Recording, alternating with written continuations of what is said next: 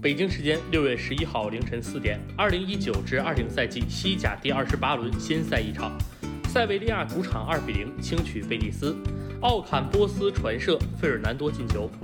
这是第一百三十一场塞维利亚德比战，塞维利亚此前六十一胜三十一平三十八负，占据上风。其中西甲交锋九十六场，塞维利亚四十五胜二十二平二十九负，同样占据优势。这是西甲因冠状病毒疫情暂停九十三天以来的首场比赛，双方赛前为感染新冠病毒而去世的逝者默哀。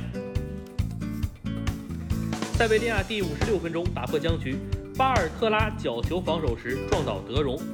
奥坎波斯点球第一射右下角入网，他成为自二零一一年内内格雷多以来首位连续五场西甲进球的塞维利亚球员。塞维利亚第六十二分钟扩大比分，奥坦波斯角球进攻前中前点脚后跟传球，费尔南多近距离头球破门，二比零。